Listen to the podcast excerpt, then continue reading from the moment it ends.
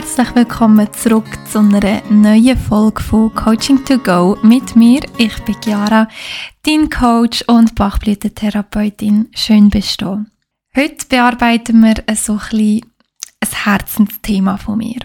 Die, die mich schon ein länger verfolgen, wissen, dass ich spezialisiert bin auf dem Gebiet der Begleitung von Angehörigen von erkrankten, geliebten Menschen. Und ich werde dir hier heute einen kleinen genaueren Einblick geben, was das überhaupt heisst. Der heutige Podcast trägt den Namen «Wenn ein Familienmitglied plötzlich krank wird». Eigentlich ein Thema, das mega verbreitet ist und gleich hört mir eigentlich kaum etwas darüber. Krankheiten werden gerne ein bisschen unter den Teppich gewischt.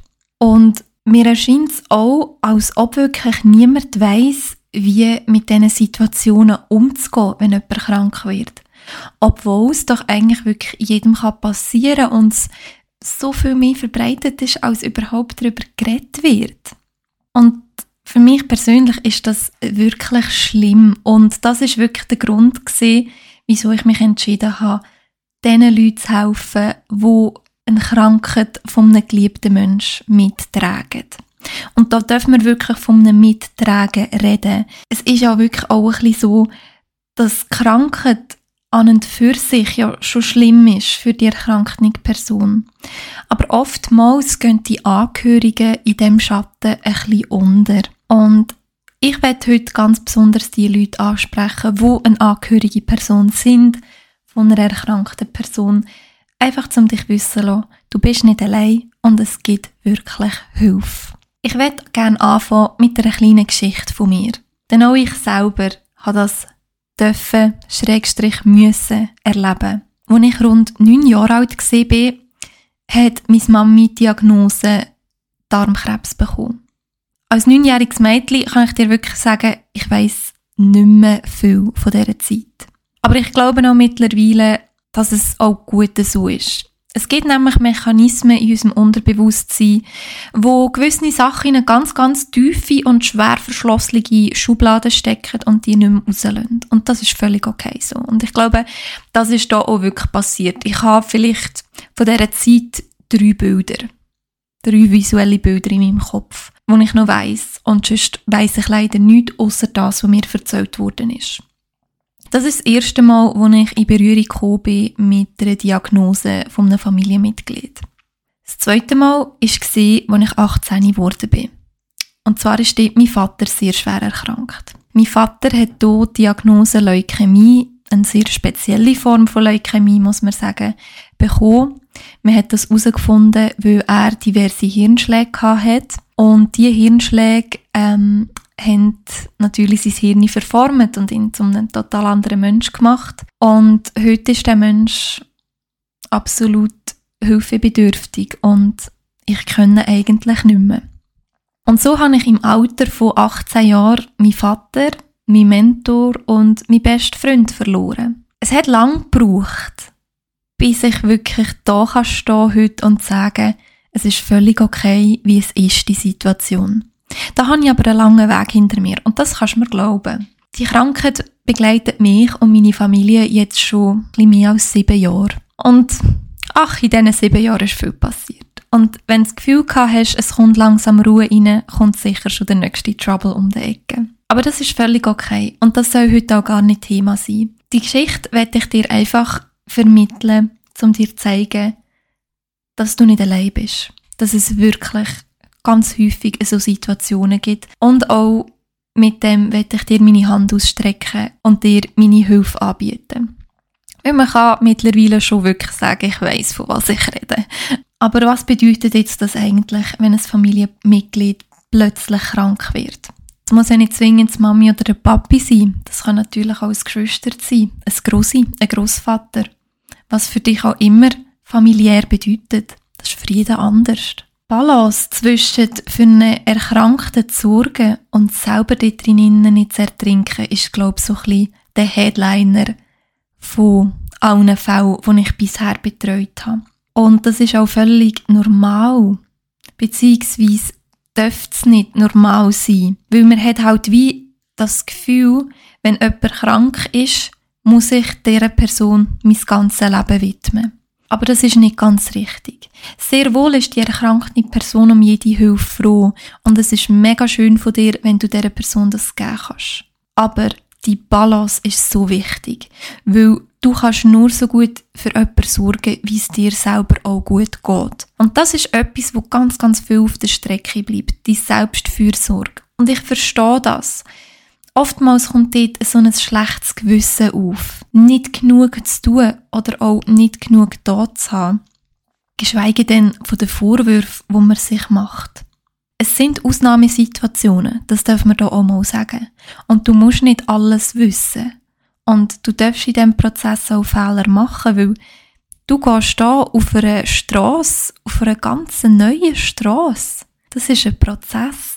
Und was ich ganz, ganz viel mal in der Praxis antreffe, ist, dass man sich nicht erlaubt zu trauern.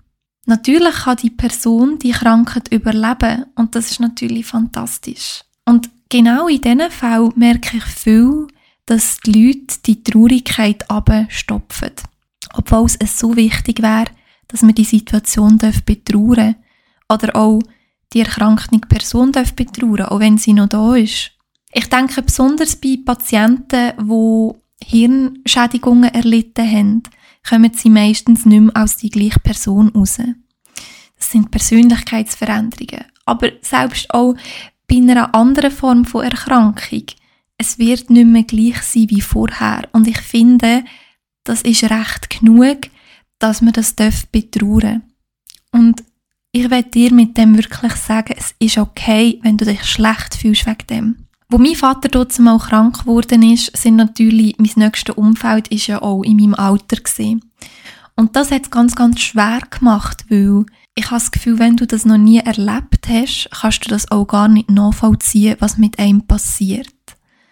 Und im Alter von 20, knapp 20, ist das wirklich schwer, weil es ist nicht normal, dass du so etwas musst durchleben. Darum ist es mega wichtig, dass du weißt, du darfst dir Hilfe holen, wenn du sie nicht von deinem nächsten Umfeld auch kannst erfahren. Dass du kannst trauern und das darfst verarbeiten. Weil sonst kann ich dir sagen, und da gebe ich dir meine Garantie drauf, es wird dich früher oder später einholen.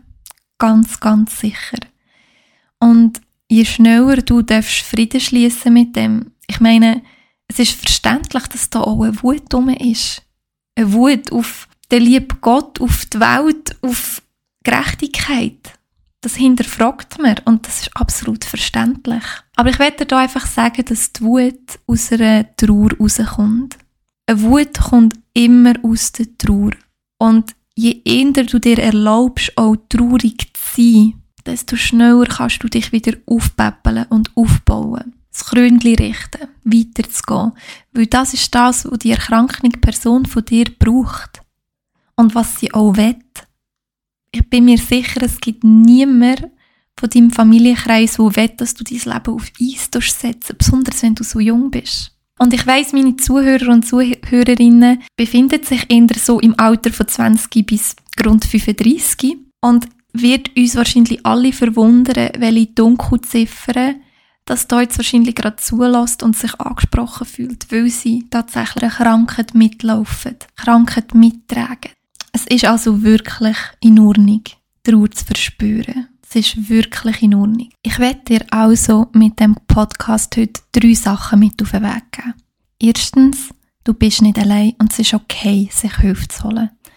Zweitens, du darfst absolut traurig sein, auch hässig sein.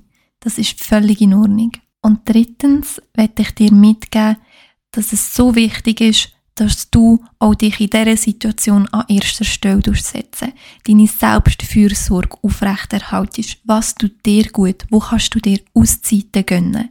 Das ist ganz, ganz wichtig. Wenn du den Podcast jetzt zugelassen hast und nicht direkt ein Angehöriges von einem erkrankten, geliebten Mensch bist, aber dir ist gerade jemand in den Sinn gekommen, ich würde mich über nichts mehr freuen, als wenn du dieser Person diesen Podcast würdest schicken und wenn du eine angehörige Person bist vom erkrankten geliebten Mensch, dann schau doch unbedingt auf meiner Webseite vorbei www.chiarafuchs-coaching.ch Ich bin mega gern da für dich.